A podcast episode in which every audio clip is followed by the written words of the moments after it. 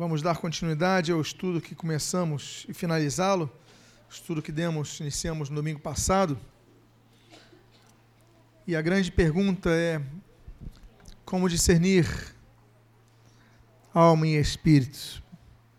Nós somos espíritos que temos uma alma e habitamos em um corpo. E nós começamos a ver essa configuração tripartite do ser humano no domingo passado. Falamos da importância do quebrantamento, quebrantarmos o homem exterior, para que possamos permitir que o Espírito ele governe as nossas vidas. E vamos continuar, vamos então fazer uma oração. Pai amado, em nome de Jesus, nós havemos de partilhar dos textos da tua palavra.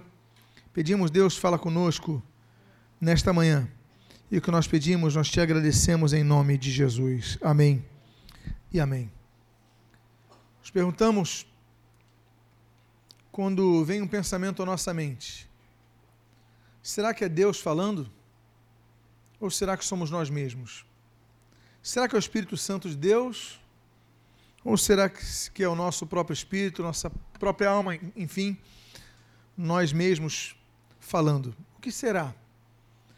Quando ouvimos uma voz, ó, vá para a direita, e você então pensa, será que é o Espírito de Deus falando? Será que é o diabo falando? Será que sou eu mesmo definindo isso?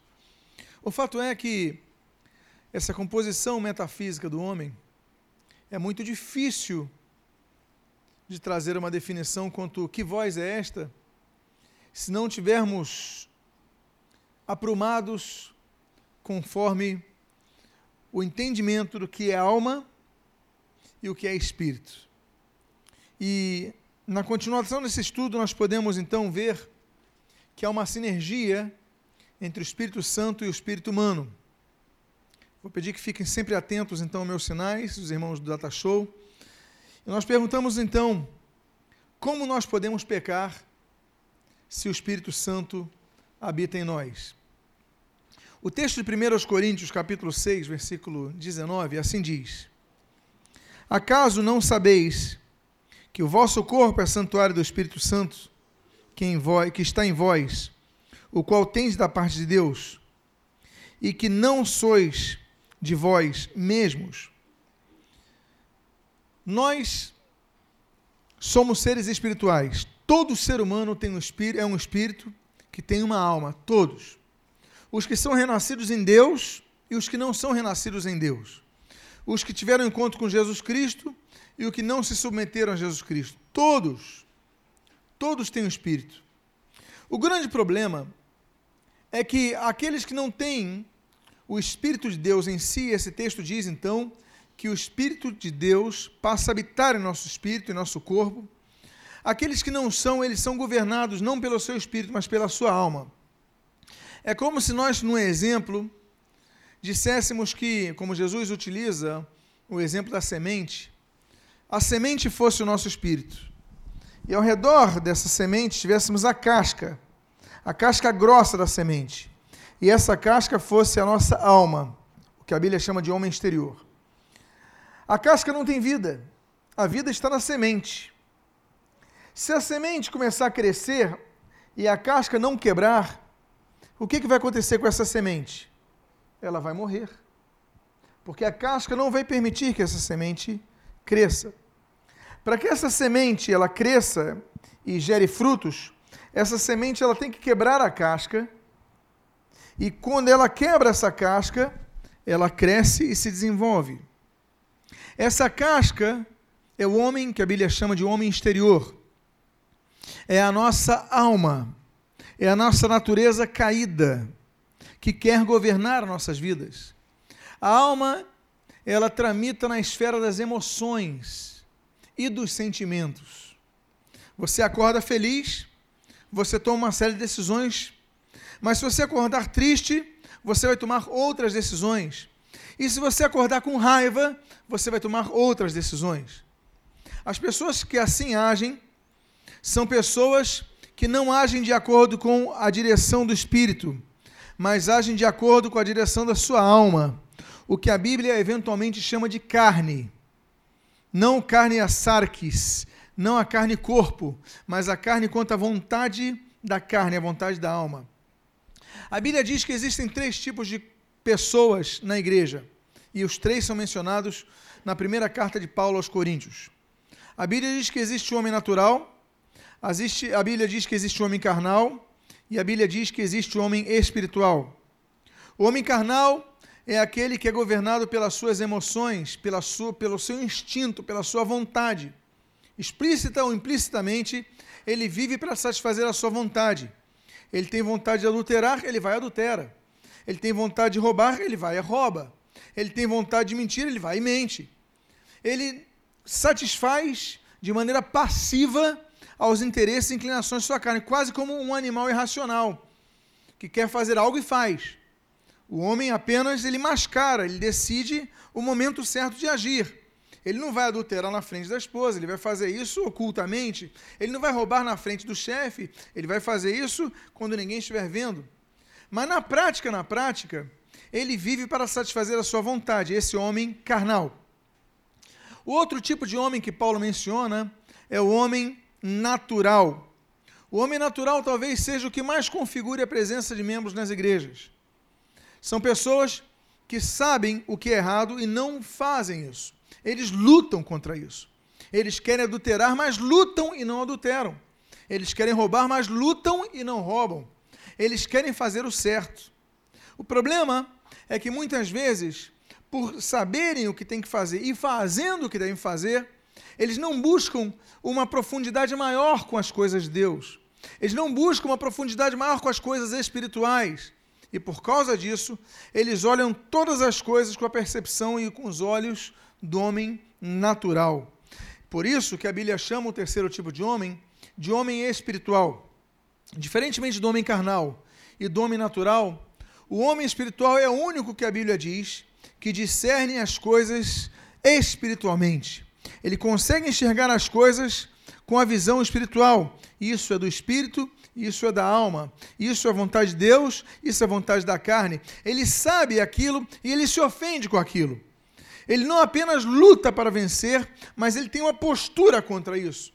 É quase como, por exemplo, uma pessoa que vem do alcoolismo, ela sente o cheiro do álcool e tem uma repulsa. A pessoa que vem do tabagismo, ela sente o cheiro da nicotina, do fumo queimado e ela tem uma ojeriza aquilo. Pessoas que saem de uma vida desregrada, elas têm ojeriza aquilo. Quando o homem é transformado no Espírito de Deus, ele fala de maneira profunda ao homem. Quando a voz do Espírito de Deus é a voz que, que, que mais fala ao homem, ele passa a ter ojeriza, ele passa a ter uh, uma rejeição uh, direta às coisas que ofendem a Deus. Então, aquilo que ofende a Deus passa a ofendê-lo por quê? porque ele discerne as coisas espiritualmente. Então, entendendo nós os três tipos de pessoas que habitam na igreja, nós devemos entender que são três estágios, ou três estados, melhor dizendo, das pessoas que habitam na igreja. O texto que nós estamos lendo aqui, em 1 Coríntios capítulo 6, diz que o Espírito de Deus passa a habitar em nosso corpo. Isso acontece quando nós nos entregamos a Cristo. Quando nós dizemos, Deus habita em nosso ser. A Bíblia diz em Apocalipse que ele entra depois de bater a porta e nós então abrimos a porta do nosso coração, ele entra e passa a habitar em nós. Quando o Espírito habita em nosso espírito, nós começamos então a viver uma nova experiência. A nova experiência daqueles que começam a viver com o Espírito de Deus em si é que o seu próprio espírito é revivificado. Nós podemos dizer então que o espírito do homem, antes de servir a Cristo, era aquele espírito que se configurava em passivamente aceitar o governo da alma, passivamente aceitar o governo das suas emoções, passivamente aceitar o governo de seu homem exterior. Mas quando o Espírito habita nele, é como se fosse uma injeção nesse espírito que está aqui, e ele começa a querer sair, o espírito começa a querer reinar. Olha, é isso que eu tenho que fazer, é isso que eu devo fazer, e começa uma luta que Paulo diz que é uma luta de grande oposição: o espírito contra a alma, a alma contra o espírito, ou ali como ele coloca, o espírito contra a carne, a carne contra o espírito, porque são oposição, são opostos, fazem oposição entre si. Então nós temos uma natureza caída que quer pecar, e nós temos o Espírito de Deus que nos deixa numa tensão muito grande. Eu não devo pecar, não posso pecar. E aí nós temos então essa questão da sinergia do espírito. Isso nos textos bíblicos é muito complicado, porque espírito muitas vezes é uma terminologia usada para o homem interior, não fazendo muita distinção, porque a palavra espírito, ruach, né, no grego, pneumatos, no, no grego, né, ruach no, no hebraico, ela pode significar vento, ela pode significar sopro, ou ela pode significar espírito. Por exemplo, a única vez que a Bíblia fala inspiração na Bíblia, só existe uma vez essa palavra. É aquela quando Paulo escreve a Timóteo, toda a palavra é inspirada por Deus e você conhece o texto do capítulo 3, versículo 16. Então ele fala que as escrituras são divinamente inspiradas por Deus. A palavra inspirada no grego é telpneustos, telpneustos. Tel vem de teos, teos significa Deus. Pneustos vem de sopro ou espírito. Toda a palavra é divinamente soprada por Deus. É isso que ele quis dizer. A Bíblia é um sopro de Deus. Então, sopro, espírito, é a mesma coisa, vento é a mesma coisa, vento do Espírito. Se um grego estiver aqui na igreja, quando cantar esse corinho, ele vai falar, é uma redundância, porque vento e Espírito é uma coisa só. No português, não. Então nós temos uma riqueza de expressões das línguas latinas, da língua grega, e aí muitas vezes nas traduções elas se aglutinam. Pois bem, pode avançar, por favor. A resposta é simples. Sem quebrantamento, o nosso homem interior ele vai ficar delimitado a alma ao homem exterior. Pois bem, há uma sinergia. Vamos avançar. Eu vou dar um exemplo, porque nós aprendemos desde cedo o seguinte: não, meu filho. Quando a Bíblia escrever espírito com a letra E maiúsculo, é porque é o espírito de Deus. Quando a Bíblia escrever espírito com a letra E minúscula, então é que é o espírito humano. É isso que você aprendeu? É isso que nós aprendemos? É isso que nós aprendemos. Só que, biblicamente, isso é errado. Nós vamos dizer por quê. Primeiro, vamos mostrar o texto. Eu coloco aí na tela um exemplo. Pode voltar, por favor. De 1 Samuel, capítulo 16, versículo 14. É um texto que coloca um espírito com maiúsculo e um espírito com minúsculo. Veja só você. Diz assim: Tendo-se retirado de Saul o espírito com E maiúsculo do Senhor, da parte deste um espírito maligno atormentava. Mas olha como está no hebraico. No hebraico, a palavra está da mesma forma. Por quê? Porque no hebraico não existe minúsculas. Até hoje não existe minúsculas, só existe uma forma de escrever no hebraico. É como se fosse tudo maiúsculas. Agora vamos ao texto grego. No texto grego, por exemplo, nós podemos citar um exemplo muito parecido de 1 Coríntios capítulo 2, versículo 11, quando nós lemos o seguinte: Porque qual dos homens sabe as coisas do homem, senão seu próprio espírito, com E minúsculo, que nele está. Assim, também as coisas de Deus ninguém as conhece, senão o espírito, com E maiúsculo de Deus. Mas vale uma, uma informação. Você diz assim, pastor, mas no grego existe minúsculas. Existe minúsculas. Se você for na Grécia, você vai ler textos minúsculos? Vai ler. Mas você tem que entender o seguinte: a Bíblia foi escrita no século I. O Novo Testamento foi escrito no século I. Ok? Mas as minúsculas só foram inventadas no século VIII. Então, olha só como é que está no texto grego. O primeiro texto, que fala do espírito em minúsculo, está assim, e o segundo está assim. Não são iguais? São a mesma coisa, porque estava tudo na época, era escrito em maiúsculo. Os textos, os textos maiúsculos. Então, não há diferença no grego para o espírito com minúsculo, espírito maiúsculo, é tudo maiúsculo, sempre, todas as letras, porque naquela época só havia letras maiúsculas. O que vai definir isso é a interpretação do texto. Pode avançar, por favor. Então, pode avançar, por favor. Pode avançar. Então, nós devemos entender o seguinte: que há uma simbiose muito grande. Muitas vezes o texto coloca espírito e nós os textos bíblicos muitas, bíblicos muitas vezes colocam o espírito com E minúsculo, mas na verdade está falando do Espírito de Deus que está em nosso espírito. Porque quando o Espírito de Deus habita em nós, ele passa a reger o nosso espírito. E é essa a diferença. Porque há pessoas que têm o Espírito de Deus em si e são regidas pelo Espírito de Deus, e há pessoas que têm o Espírito de Deus em si, mas não são regidas pelo Espírito de Deus. E por isso, existem dois tipos de cristãos tementes a Deus. O primeiro tipo de cristão é aquele que é liberto da, da, da prisão chamada alma. É aquele que consegue viver com seu espírito liberado. Ele consegue andar no espírito. Ele consegue enxergar as coisas espirituais. Ele consegue discernir as coisas espirituais. E o segundo tipo de cristão temente a Deus é aquele cristão limitado. É aquele cristão sem motivação, que não tem um brilho para buscar a Deus. Ele vai na igreja, ele lê a Bíblia, ele canta no louvor, ele entrega o seu dízimo, a sua oferta, ele cumprimenta os irmãos, ele vai nos eventos da igreja, ele ora. Mas tudo isso é quase forçado. Tudo isso é quase um, uma dificuldade para ele. Ele tem uma vida, tem o Espírito Santo nele, ele vai para o céu, ele está salvo. Mas ele não usufrui de tudo que a Bíblia, a vida espiritual pode oferecer, porque ele não sente é, é, o fluir do Espírito no seu espírito. Ele canta, ele se alegra, ele ouve a palavra, se anima, mas horas depois ele está na sua casa e volta a mesma coisa. Então é um tipo de cristão que precisa de eventos para se animar precisa de momentos para se animar, precisa de ocasiões para se animar. Por quê? Porque esse tipo de cristão que eu estou mencionando, ele tem o Espírito de Deus, mas a sua alma é tão forte, lembra-se da casca com a semente ao redor da semente? É tão forte que ela não consegue quebrar. Ela quebra, mas a casca vem e volta a dominar. A sua natureza é muito forte e a faz inclinar-se para o pecado.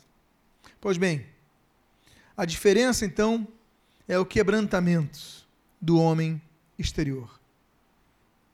Nós temos o Espírito Santo, mas por que em alguns se nota um fluir maior do que noutros? Porque em alguns se nota uma explosão maior da, da, da liberação do Espírito do que em outros que é mais confinada. O segredo é quebrantamento. Ou seja, a destruição dessa casca chamada alma. A pessoa que vive no espírito, ela é guiada pela vontade de Deus. A pessoa que vive na alma, ela é guiada pelas suas emoções. Você está com raiva, você explode. Eu explodo. Você explode. Nós explodimos. Outros ficam tristes, ficamos cabisbaixos. E quando isso acontece, quando nós experimentamos essas nuances da nossa alma, nós demonstramos que essa casca chamada alma, ela volta a governar. Então nós devemos entender o seguinte: ainda que Deus tenha nos feito com alma, todos temos alma. A Bíblia diz que Jesus chorou, ele tinha sentimentos, Jesus chora três vezes. Então, nós choramos, nós sentimos, não estou falando para nós nos tornarmos robôs, não é isso. A grande questão é se nós somos governados pelas nossas emoções ou não.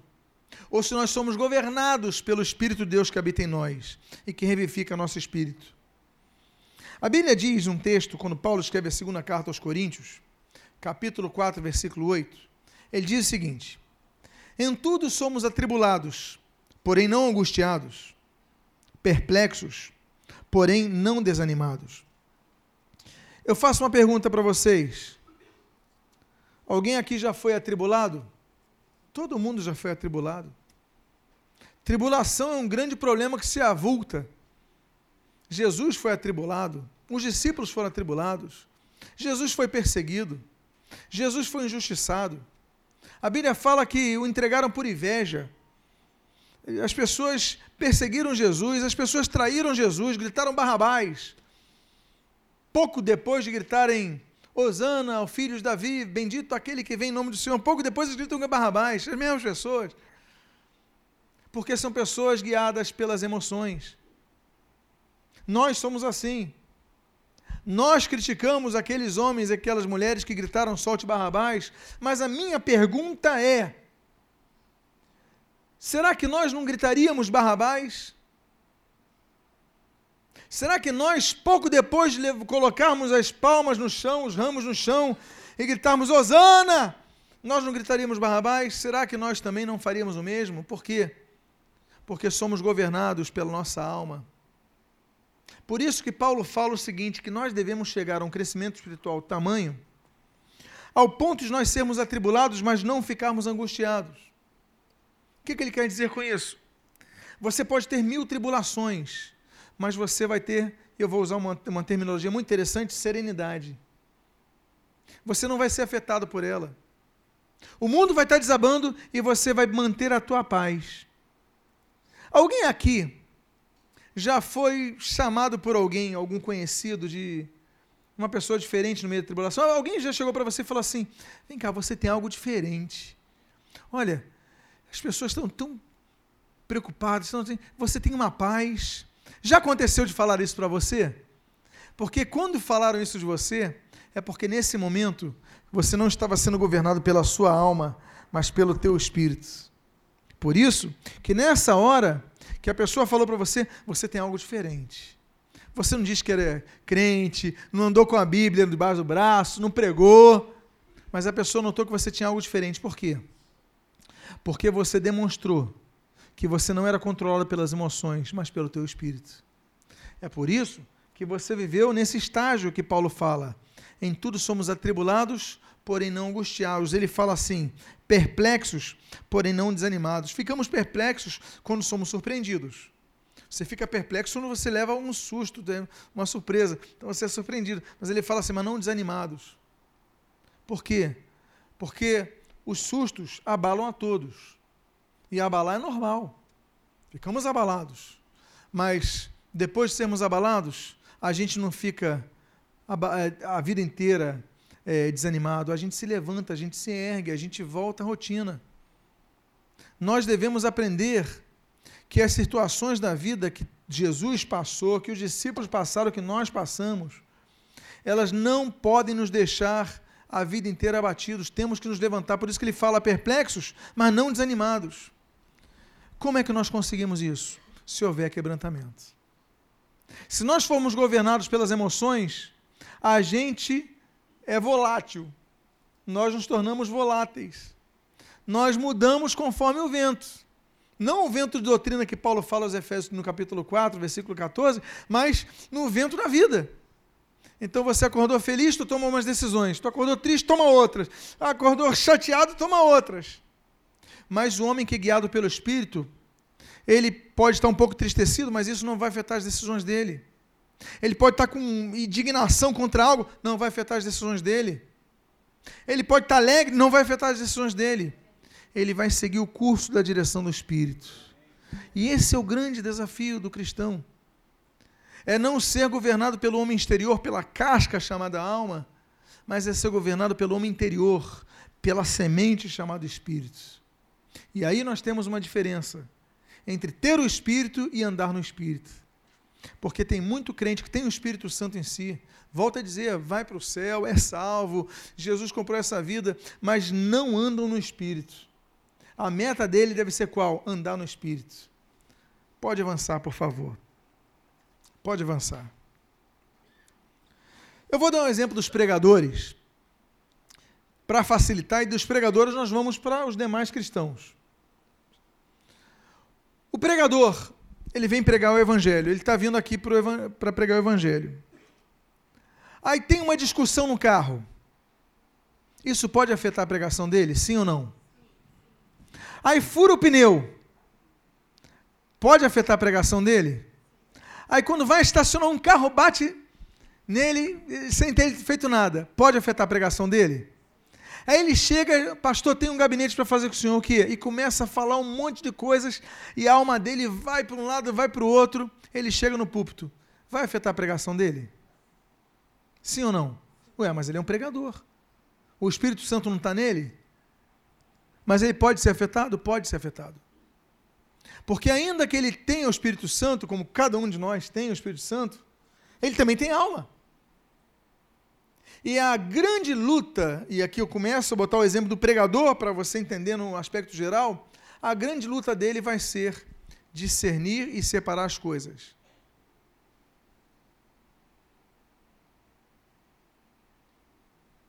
Então o que acontece? O grande desafio é nós lutarmos para não sermos surpreendidos. E quando eu falo do pregador, eu falo de você. Você louvou a Deus, você teve uma vitória muito grande, você sai do culto, você tem uma chateação na tua casa. Aí você fica irritado, você sai do espírito, como nós dizemos na gíria. O que acontece? Muitas vezes nós deixamos a perder tudo que nós ganhamos. Por quê? Porque nós temos alma. Porque nós temos esse, essa casca chamada homem exterior. Então nós temos que aprender a nos guardar. Eu falo na escola de líderes. Olha, evita marcar gabinete. Se você for pregar na hora, não atenda ninguém no gabinete. Vai vir chateação, vai vir. Acaba que a sua pregação é afetada. Tenta se isolar ao máximo antes de você pregar, para você não ser afetado. Outros pastores não, não vão pregar, pode atender mil pessoas, mas o que vai pregar, tenta se isolar ao máximo. Por quê? Porque nós somos contaminados pelas nossas emoções. Aí o pregador faz um gabinete e várias tristezas ali são colocadas, ele chega aqui triste. Aí alguém bate no carro dele, ele chega aqui com raiva. E isso contamina a mensagem. Agora, vamos ao outro caso. Estou falando do pregador. Todo cristão acontece isso. Nós somos contaminados com o momento da nossa vida. Aí você chega na sua casa, o seu marido discute com você, o seu filho te chateia, ah, você vê uma conta que está atrasada e você recebe uma ligação de alguém cobrando você. Aí você fala: perdi tudo, perdi tudo que eu ganhei no domingo. Isso tem que acontecer? Não pode acontecer. Nós não podemos perder tudo aquilo que nós construímos por causa das nossas emoções. Nós temos que aprender a nos controlar aprender a absorver o golpe, como os boxeadores fazem. Eles, para vencer, eles não têm que aprender a socar, eles têm que aprender a absorver os golpes. Porque se eles não absorverem os golpes, por melhor que seja o soco deles, eles não aguentarão de pé. O cristão tem que absorver os golpes da alma. Porque a alma tenta nos golpear a todo tempo para nós perdermos aquilo de essência. E você sai de um culto abençoado e alguém vai murmurar, alguém vai reclamar, alguém vai falar mal, alguém vai criticar e você entra na onda. Não, você mantenha-se firme. Não seja governado pelas suas emoções. Tenha serenidade. Seja uma pessoa levada pelo Espírito. Não se influencie por outras coisas. Pode avançar, por favor.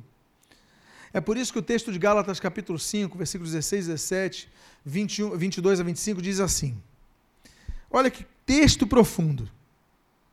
Digo, porém, andai no espírito e jamais satisfareis a concupiscência da carne, porque a carne milita contra o espírito e o espírito contra a carne, porque são opostos entre si para que não façais o que porventura seja do vosso querer. Vou repetir isso daqui. Para que não façais o que porventura seja do vosso querer. Eu vou repetir uma terceira vez, porque isso é muito importante. Para que não façais o que porventura seja do vosso querer. Qual o seu querer? O seu querer é vingar, é se vingar. Esse é o seu querer o seu querer enforcar a pessoa, o seu querer falar mal de alguém, o seu querer mentir,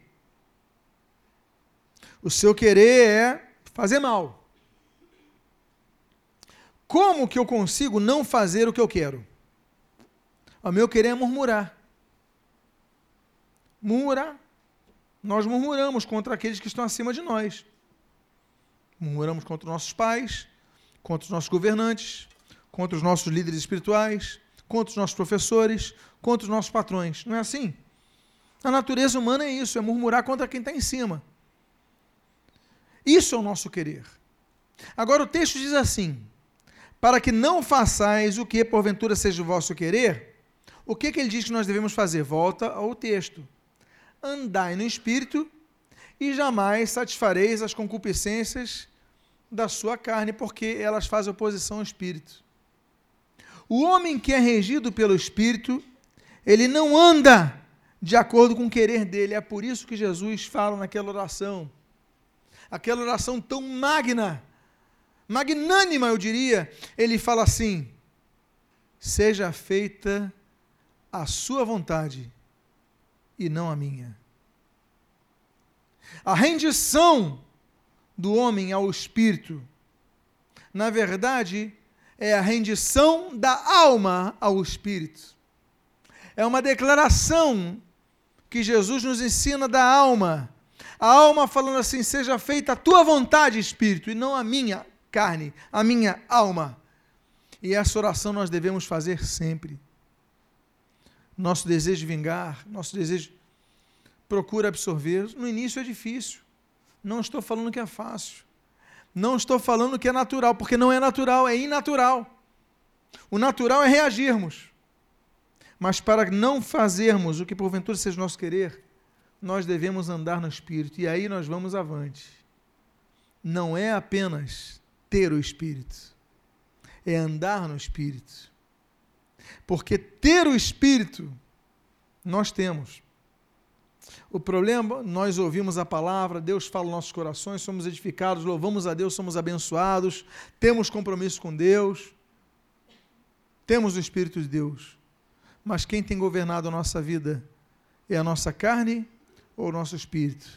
E esse é o grande desafio. Como nós conseguimos? A Bíblia fala nesse texto. Eu vou repetir. Andai no espírito, e jamais satisfareis as concupiscências da sua carne. E ali ele fala o que, que é um e o que, que é outro. Porque a carne milita contra o espírito, e o espírito contra a carne, porque são opostos entre si, fazem oposição entre si. O texto continua dizendo, versículo 2: Mas o fruto do espírito é amor, alegria, paz, longanimidade, benignidade, bondade, fidelidade, mansidão, domínio próprio. Contra essas coisas não há lei. Olha só o que ele vai dizer agora. E os que são de Cristo Jesus, o que, que eles fizeram? Crucificaram a carne com as suas paixões e concupiscências. Se vivemos no Espírito, opa, andemos também no Espírito. Por quê? Porque há pessoas que vivem no Espírito, têm o Espírito vivificado no seu Espírito, mas não andam no Espírito. Ter é uma coisa, andar é outra. Você tem um recurso e não usa. Marquinhos é policial. Está no tiroteio. Ele tem uma arma. O meliante está apontando a arma para ele. O que, que ele vai fazer com a arma dele? Ele vai deixar no coldre dele? Sim ou não? Ele vai pegar e vai o quê? Vai atirar, vai se defender. Não adianta nós termos arma se não usarmos. No momento que nós temos que usar, nós temos que usar. O mesmo exemplo dado a um policial, que podia ser dado a um soldado, etc, etc, etc, nós usamos na nossa vida. Nós temos o Espírito Santo de Deus em nossa vida que nos dá força para rompermos a casca da alma, das emoções. Mas nós deixamos essa arma no coldre. Nós não usamos. O nosso espírito, espírito continua confinado ao poder da alma. Por isso que ele fala: se vivemos no espírito, andemos também no espírito. Se nós temos esse recurso, usemos esse recurso. Se nós podemos controlar a nossa natureza caída, se nós podemos controlar as nossas emoções, se nós podemos controlar a nossa alma, usemos esse recurso. E é o que Paulo fala, porque só assim nós não faremos o que é do nosso querer, mas do querer de Deus. Quando ele fala então da oposição da carne e do espírito, ele fala: a vontade de Deus é uma, a nossa vontade é outra, e a nossa oração tem que ser a de Jesus, que seja feita a tua vontade, não a minha. Você consegue orar isso? A questão é: você consegue viver isso? Porque repetir a oração de Jesus, nós repetimos. A questão é: nós vivemos isso? Seja feita a tua vontade, não a minha. Um minuto depois, a minha vontade está imperando. Então nós devemos aplicar isso em nossas vidas. Pode avançar, por favor. Temos uma união que produz pureza. A união que produz pureza é exatamente essa: a união do Espírito de Deus em nosso espírito. Porque nosso espírito ele é contaminado pela nossa alma. E o Espírito de Deus então nos fala: faça isso, se limpe nisso, se acerte nisso, se corrija nisso. Isso produz pureza. Mas, por outro lado, A alma e espírito é uma mistura que traz impureza. Pode avançar, por favor. E por isso a depuração é necessária. A pessoa que já se quebrantou, ela não precisa se quebrantar toda hora. Mas ela precisa depurar. Ela já limpou, já foi restaurada e tudo mais. Mas tem aquele momento que a alma, é, o espírito está regendo a alma, mas tem aquele momento que a alma quer subir novamente e novamente prender o espírito dela. Então você precisa depurar. Você precisa começar a pensar em algo diferente. Vem um sentimento te assaltar, você começa a orar. É o processo de depuração. O quebrantamento não precisa necessariamente de oração. Nós falamos isso domingo passado. Deus pode nos quebrar sem nós orarmos para isso. Através de humilhações, através de várias situações, Deus quebra a nossa alma. Agora, o processo de depuração, o processo depende de mim, depende de você, depende de cada um de nós. Quando vem um, um pensamento negativo contra nós, nós devemos contra-atacar. Nós devemos começar a pensar em algo positivo, algo bom, algo de Deus. Você tem aquilo, Deus me dá força, me dá, Senhor, me dá domínio próprio contra essa minha vontade da carne, me dá, e Deus dá, Deus concede. E nós devemos fazer aquilo que Filipenses 4,8 registra. Pode avançar, por favor. O texto diz assim: Finalmente, irmãos, olhe o processo de depuração. Tudo que é verdadeiro, tudo que é respeitável, tudo que é justo, tudo que é puro, tudo que é de amável, tudo que é de boa fama, se alguma virtude há e se algum louvor existe, seja isso o que ocupe o vosso pensamento, seja isso o que ocupe o vosso pensamento. Quando eu era criança, eu aprendi uma frase: é, mente vazia, oficina de de Satanás, do diabo. Quem já aprendeu essa frase? Mente vazia, oficina do diabo. Por quê? Porque o texto diz que nós devemos ocupar a nossa mente. Se você não ocupa a, nossa, a sua mente com coisas boas, ela vai se ocupar de coisas ruins, porque a nossa natureza carnal é assim. Então você vai querer ver coisas, você vai querer pensar em coisas, se você ficar na sua. Então você tem que reagir, você tem que começar a orar. Você tem que começar a ler a Bíblia. Você acha que o homem natural tem prazer em ler a Bíblia? Ainda mais quando chega nas genealogias de números. E fulano gerou Beltrano e viveu tantos anos e morreu. Quem tem prazer em ler isso? Nós lemos, mas é difícil. Nós temos prazer em outras histórias, nos, nos evangelhos e tudo mais, mas tudo é a palavra de Deus, Deus nos ensina em tudo. Às vezes tem uma riqueza nos detalhes que ele não percebe. Agora, nós temos que lutar contra a nossa natureza. Ah, é prazeroso acordar de madrugada para orar? É difícil. Dobrar o joelho para orar é difícil, porque é contra a nossa natureza. Mas nós devemos reagir, nós devemos orar. Nós não podemos ser passivos, porque sempre que nós formos passivos, a natureza da carne inunda a nossa vida. Aí nós começamos a tolerar tudo. Nós começamos a aceitar tudo se não reagirmos nós vamos no canto da sereia, aceitando que a sociedade impõe a gente. E daqui a pouco nós somos iguais à sociedade. Em vez de sermos luz que brilha nas trevas, nós somos trevas como as trevas. Por quê? Porque não pensamos no que a palavra de Deus nos ensina a pensar, não andamos no espírito, não andamos de acordo com a ótica divina, andamos de acordo com a ótica dessa sociedade corrompida. Por isso que a Bíblia diz: andai no espírito, jamais satisfareis as concupiscências da carne nós devemos andar no Espírito. Pode avançar, por favor.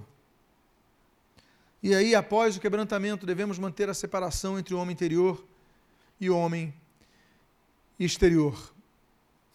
Eu diria que o que é ser cheio do Espírito?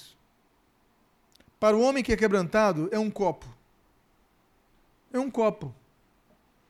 Eu, quando criança, é, minha avó ela tinha vários daqueles copos de geleia de mocotó. Então você comprava o copo, não sei quantos são dessa época. Depois comia a geleia ficava com um copinho de vidro. Não é isso? Hoje em dia os copos ficaram baratos, mas eram mais caros. Então você comprava o mocotó, geleia de mocotó em basa. Nem sei se existe mais. Aí você comprava aquilo e ficava com um copinho. Mas o que é se encher do Espírito? É um copo. Na verdade, é um copo no fundo do oceano. Nós somos transformados por Deus, somos limpos por Deus, e Deus nos coloca um copo cheio de água no fundo do oceano. Qual é o problema do copo transparente no fundo do oceano? Que as ondas vêm e vão colocando um pouquinho de areia no copo. Aí vem um pouquinho mais e o copo vai se enchendo de areia, mas ele tem água dentro, não tem água dentro? A areia, ela vai entrando, mas ele continua cheio de água? Somos nós. Sou eu. É você. Aí vem as chateações, vem as decepções, vem as irritações, vem as murmurações. E aquele copo que está cheio de água, cheio do Espírito, ele vai ficando cada vez com mais areia, até o ponto que aquele copo tem mais areia do que água. Até o ponto que aquele copo está totalmente cheio de, de areia, ainda que a areia seja molhada. Você tem aspectos do Espírito em você, você sente algo do Espírito em você, mas você está cheio de areia. O que é ser cheio do Espírito? É pegar uma mão, pega a mão e começa a tirar areia do copo, dentro do oceano. Quando isso começa a acontecer, o que acontece com o copo? Naturalmente, ele vai ficando cheio de quê? De água novamente. Porque ele já está imbuído no mar do Espírito. Eu estou tirando areia e naturalmente, automaticamente, ele vai se enchendo de água. Isso é ser cheio do Espírito é quando nós tiramos a areia de nosso copo. O processo de depuração do homem espiritual é esse. Nós já tivemos a vida transformada por Deus, nós já fomos salvos pelo, por Deus, nós já fomos libertos, mas toda hora temos, somos assaltados pelas nossas emoções, pelo homem exterior que quer governar nossa vida e nós nos irritamos, nós nos chateamos, nós cobiçamos, nós desejamos, nós permitimos que nosso homem natural governe nossa vida. E se nós não fizermos nada, esse copo vai se encher de areia. Nossa função é andar no Espírito, é agir. É não só ter a presença do Espírito Santo ao nosso redor, como esse copo que tem água ao seu redor, mas está cheio de areia. É tirarmos toda a areia desse copo. Porque depois que tirarmos cada último grão de areia, eu pergunto a você: as areias vão tentar entrar no copo de novo, sim ou não? Sim. Mas se nós tivermos um processo constante de depuração, estará sempre o copo cheio de água, cheio do Espírito de Deus. O homem espiritual. É o homem que vive a sua vida inteira deixando o copo vazio. O homem vazio de areia para que seja cheio de água. O homem carnal é o homem cujo copo já está enterrado há muito tempo, ele não faz nada. O homem natural é o homem que tem permitido que o seu copo tenha areia. Ele incomoda, se incomoda com isso, mas não dá tanta vazão e não vai botando a mão para mudar. Que homem, que mulher você quer ser? Que pessoa você quer ser? Vamos lutar. Não vamos aceitar. Vamos lutar para ser sempre sermos pessoas cheias do Espírito, regidas não pela nossa vontade, mas regidos pela vontade do Espírito de Deus. Que Deus possa te abençoar com essa mensagem rica e abundantemente. Fiquemos de pé agora, vamos fazer uma oração eu convido a você a ficar de pé e a fechar os seus olhos. Eu quero fazer uma oração neste momento. Pai amado, estamos aqui adentrando em um novo ano. Nesta semana adentraremos em 2016, agradecidos pelo que fizestes em 2015, mas te rogando por esse novo ano, que seja um ano que nós possamos ter maiores experiências com Deus, que não nos possamos, não possamos nos conformar com o que nós temos, mas possamos dizer, Deus, muito obrigado, Senhor, mas eu quero mais, pois tu, é, tu és fonte inesgotável. Eu quero te louvar mais, eu quero te adorar mais no louvor, quero me soltar mais, dar mais liberdade ao Espírito Santo. Não quero mais cantar com a alma, quero cantar com o Espírito, Deus. Eu quero ouvir a tua palavra com os olhos espirituais, os ouvidos espirituais atentos para aplicar isso na minha vida. Eu quero sair daqui sabendo que minha alma vai me atacar, sabendo que eu vou ter aborrecimentos, sabendo que eu vou ter muitas coisas que vão tentar misturar a minha alma com o meu espírito, mas eu quero andar no espírito em todo momento. Eu quero absorver tudo isso, mas não ser guiado por isso, mas ser guiado pelo teu espírito. porque assim jamais eu satisfarei as concupiscências da minha carne, a inclinação da minha carne. Abençoa que seja um ano diferente, a começar com o dia de hoje, com este momento. E o que eu te peço, Deus, eu te agradeço em nome de Jesus. Amém e amém.